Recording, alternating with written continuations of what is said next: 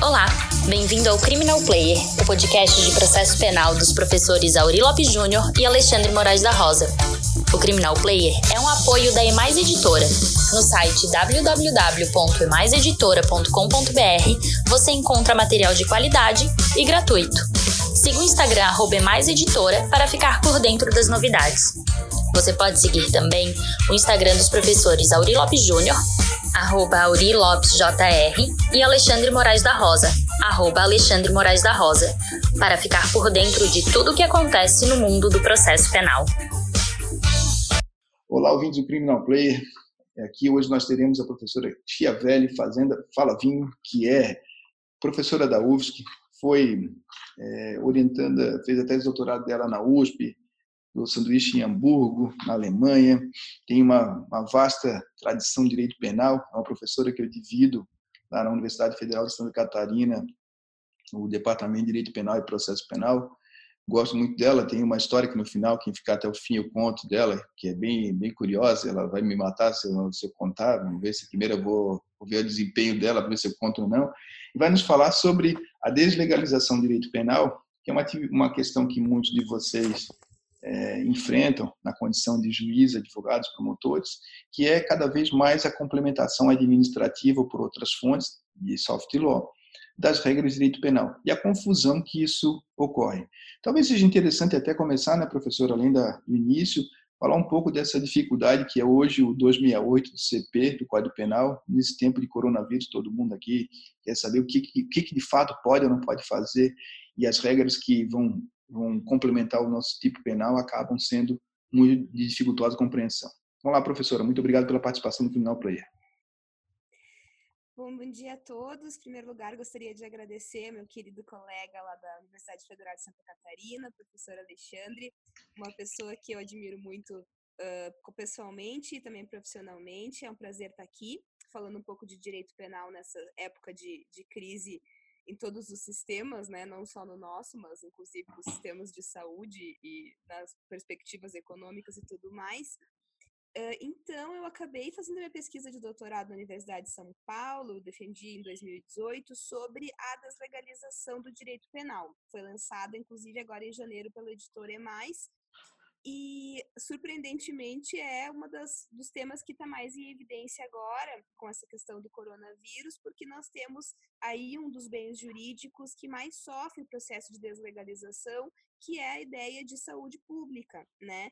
Então, no meu livro, eu separo como bens jurídicos que mais sofreriam esse problema o meio ambiente, a economia e a saúde pública que eu abordei no livro na questão de drogas, né? Porque a, Lei 11.343, ela também protege, ainda que com severas críticas, a ideia de saúde pública. Sim. Mas hoje, os tipos que estão sendo mencionados né, na questão do coronavírus também abrangem a ideia de saúde pública, que são esses tipos do Código Penal, e praticamente todos né, fazem uso de acessoriedade administrativa, em função de, de ser um bem jurídico que exige regulação específica por funcionários técnicos da área de saúde, por ser um bem jurídico que eh, tem como a sua competência regulatória ligada a esses órgãos do executivo, né, como o Ministério de, da Saúde, os secretários de saúde uh, da, do município do estado,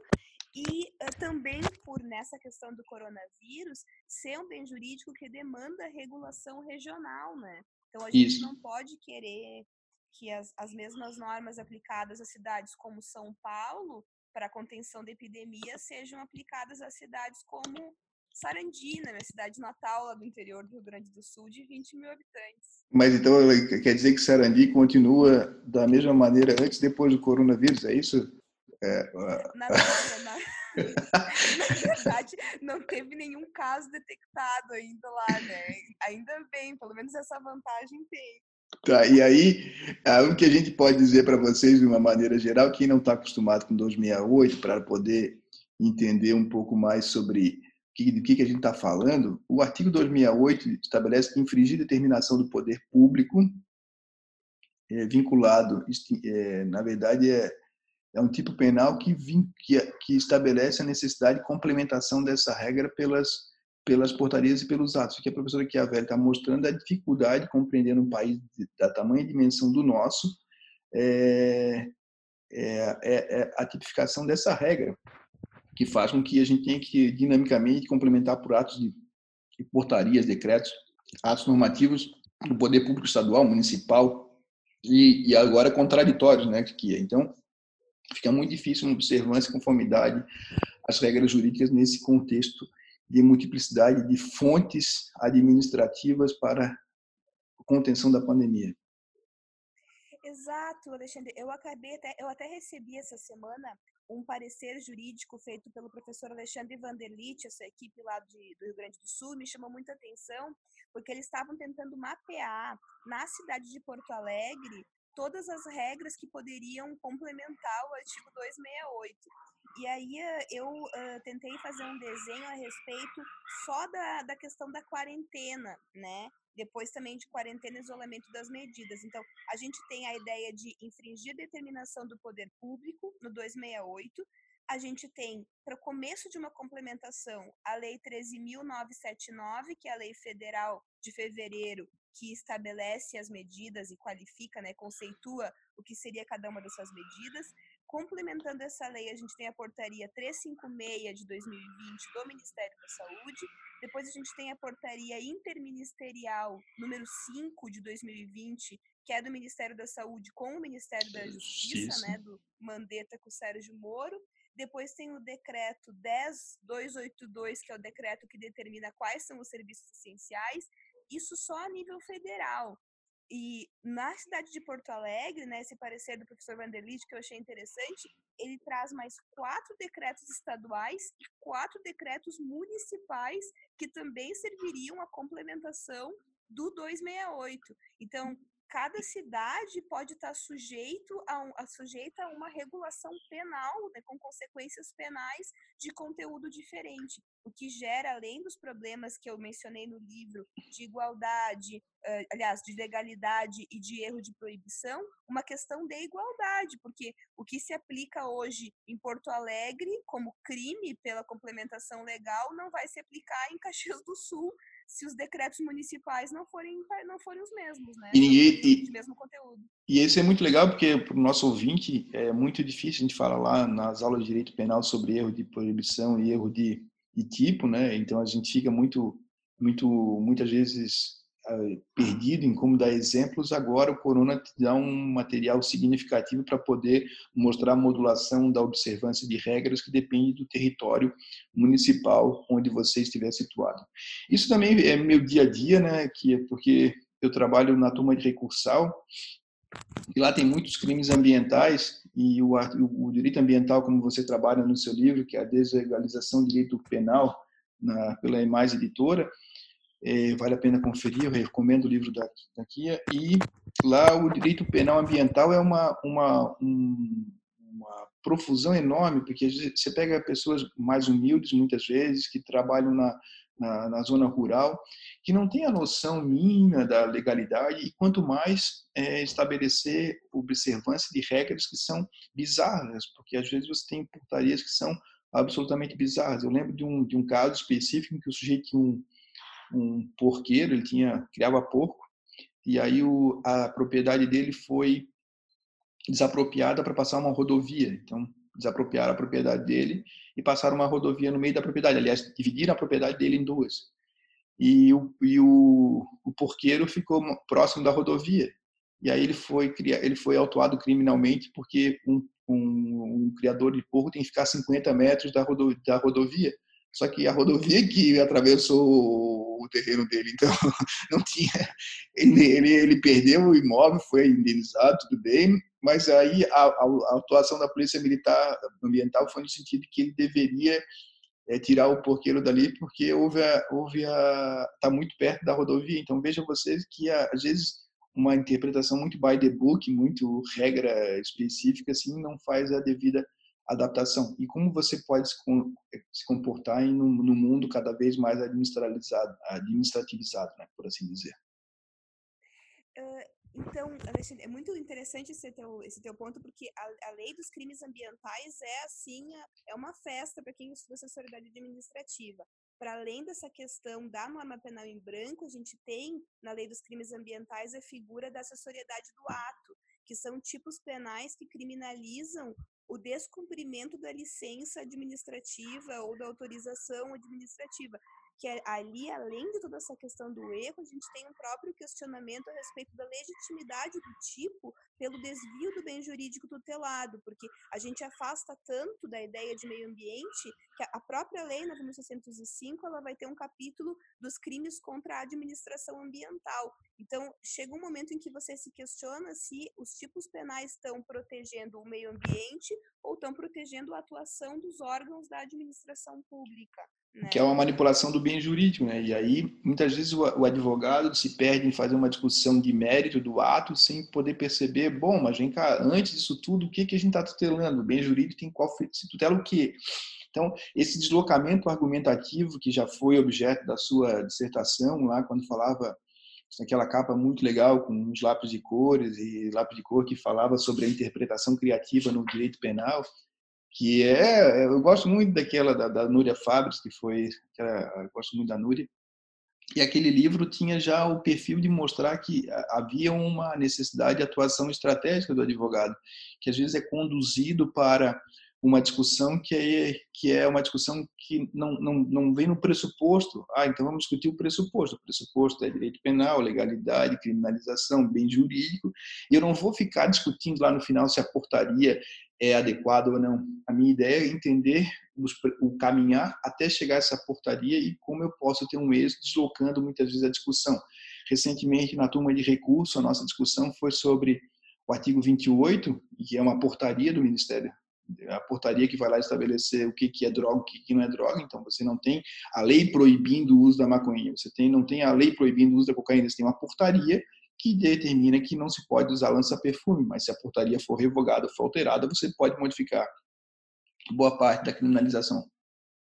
Tu sabe, Alexandre, que uh, uma das relações que eu faço até entre as duas pesquisas, claro, eu publiquei o livro em 2014 e tem aquela questão de que até quando eu conversei contigo, quando eu estava pensando em publicar a tese, que a gente sempre acha que não está pronto o trabalho, né? Então, quando a gente pega um trabalho publicado, a gente quer mudar tudo. Mas hoje, quando eu olho para aqueles trabalhos de 2014 e olho para esse de, desse ano, uma relação que eu vejo é que nos dois trabalhos eu estou discutindo a disputa entre os poderes para definir o conteúdo da proibição penal. Então, no da interpretação, eu tinha uma, um, um, cenário de desenho de disputa entre o legislativo e o judiciário para definir qual seria o âmbito né, de abrangência da tutela penal, e aqui eu tenho uma disputa entre o legislativo e o executivo também no desenho do, do que será a tutela penal, né? Então, nos dois casos, eu tenho uh, uma, uma imagem a respeito da disputa de poderes do Estado na hora de delimitar o âmbito de abrangência dos tipos penais. E eu acho que isso tem muito a ver com o que a gente observa hoje essa necessidade de penalização. Mesmo nos, voltando à questão do, do coronavírus, a gente vê as pessoas sempre se questionando: ah, é responsabilidade penal, vai dar para ser preso? As pessoas perguntam: vai dar para ser preso se descumprir a quarentena? Né? A portaria interministerial número 5 ela faz a conexão direta entre os tipos, né, o 268 e o 330, das regula regulamentações administrativas. A meu ver, o 330 não seria cabível porque o 330 fala de desobediência de ato específico. A meu ver, o 330 tem que ser complementado por uma ordem específica e direta para aquela pessoa física, né, ou para aquela pessoa jurídica, e aí pode acabar responsabilizando a pessoa física em âmbito individual ou a pessoa física em âmbito empresarial, né, já que a gente não teria responsabilidade da pessoa jurídica. Já o 268 não, ele deixa a margem para essa complementação por toda essa regulação administrativa. O que eu vejo aqui é um crime de juizado especial, né? O 268 tem uma pena aí de que não chega a, a dois anos, então eu tenho um crime de juizado especial que detenção aqui de um mês a um ano que está sendo utilizado como forma de combater a epidemia, ou seja, de novo a gente está utilizando o direito penal de forma simbólica, com desvio de finalidade e que vai acabar criminalizando e revitimizando de novo as pessoas mais vulneráveis, que são as pessoas que têm menos acesso à informação a respeito de todas essas normas complementadoras, que têm menos acesso a questões jurídicas e um termo circunstanciado, de repente, vai fazer com que essa pessoa faça um acordo e pague um valor, sendo que a pessoa estava descumprindo a quarentena muitas vezes para trabalhar em função já da sua situação de vulnerabilidade econômica. Então, é um direito penal mal utilizado e que vai acabar revitimizando as pessoas que nesse momento mereceriam do Estado uma maior proteção. Por exemplo, as passeatas, as carreatas que estão sendo feitas, as passeatas, em tese, todas elas poderiam se, em, se, em tese, numa perspectiva de direito penal simbólico, colocar todo mundo que foi numa carreata, numa passeata, no 268, é, por assim dizer. Mas não é essa a função do direito penal. Né? Então, o que a gente está percebendo é que o direito penal tem sido instrumentalizado uma vez mais e, no fundo, vai pegar sempre os mais, os mais é, vulneráveis. Mas voltando para o nosso tema e para poder ter, finalizar, que aqui é sempre um tiro curto, né? Que a ideia, a ideia do direito penal a promessa, como a Rosa Maria já lá na década de 80 falava, a promessa de legalidade, que a gente vai encher a boca para falar no primeiro dia, direito penal 1. Olha, direito penal é legalidade estrita. Legalidade estrita se pressupõe lei. Depois, nosso nariz vai crescendo porque nós somos mentirosos. Quando cada vez mais você vai trabalhar questões vinculadas ao direito ambiental e fundamentalmente criminalidade econômica, em que não tem portaria, mas vale a, vale a resolução do Conselho Monetário Nacional, do, da, da Comissão de Valores Imobiliários, da, e assim por diante, a portaria que faz com que o trabalho hoje seja um trabalho cada vez mais de acompanhamento de soft law.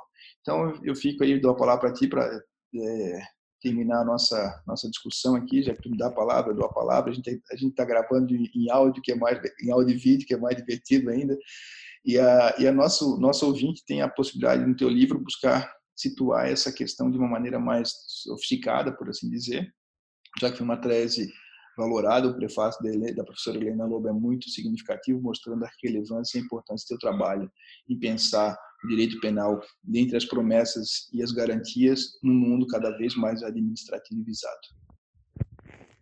É, então, para encerrar né, o, nosso, o nosso bate-papo, é, bom, esse livro da, da Rosa Maria é um livro que eu adoro e, e, eu até complementei bastante a minha tese com ele, foi um dos livros bastante citados na banca, em que ela de, revela essa função argumentativa, né, e do princípio da legalidade. Eu concordo contigo, Alexandre, porque quando eu fiz o doutorado, eu fiz um período sanduíche em Hamburgo com o professor Scherer, e ele me dizia: mas essas normas penais em branco são inconstitucionais, porque elas violam a legalidade.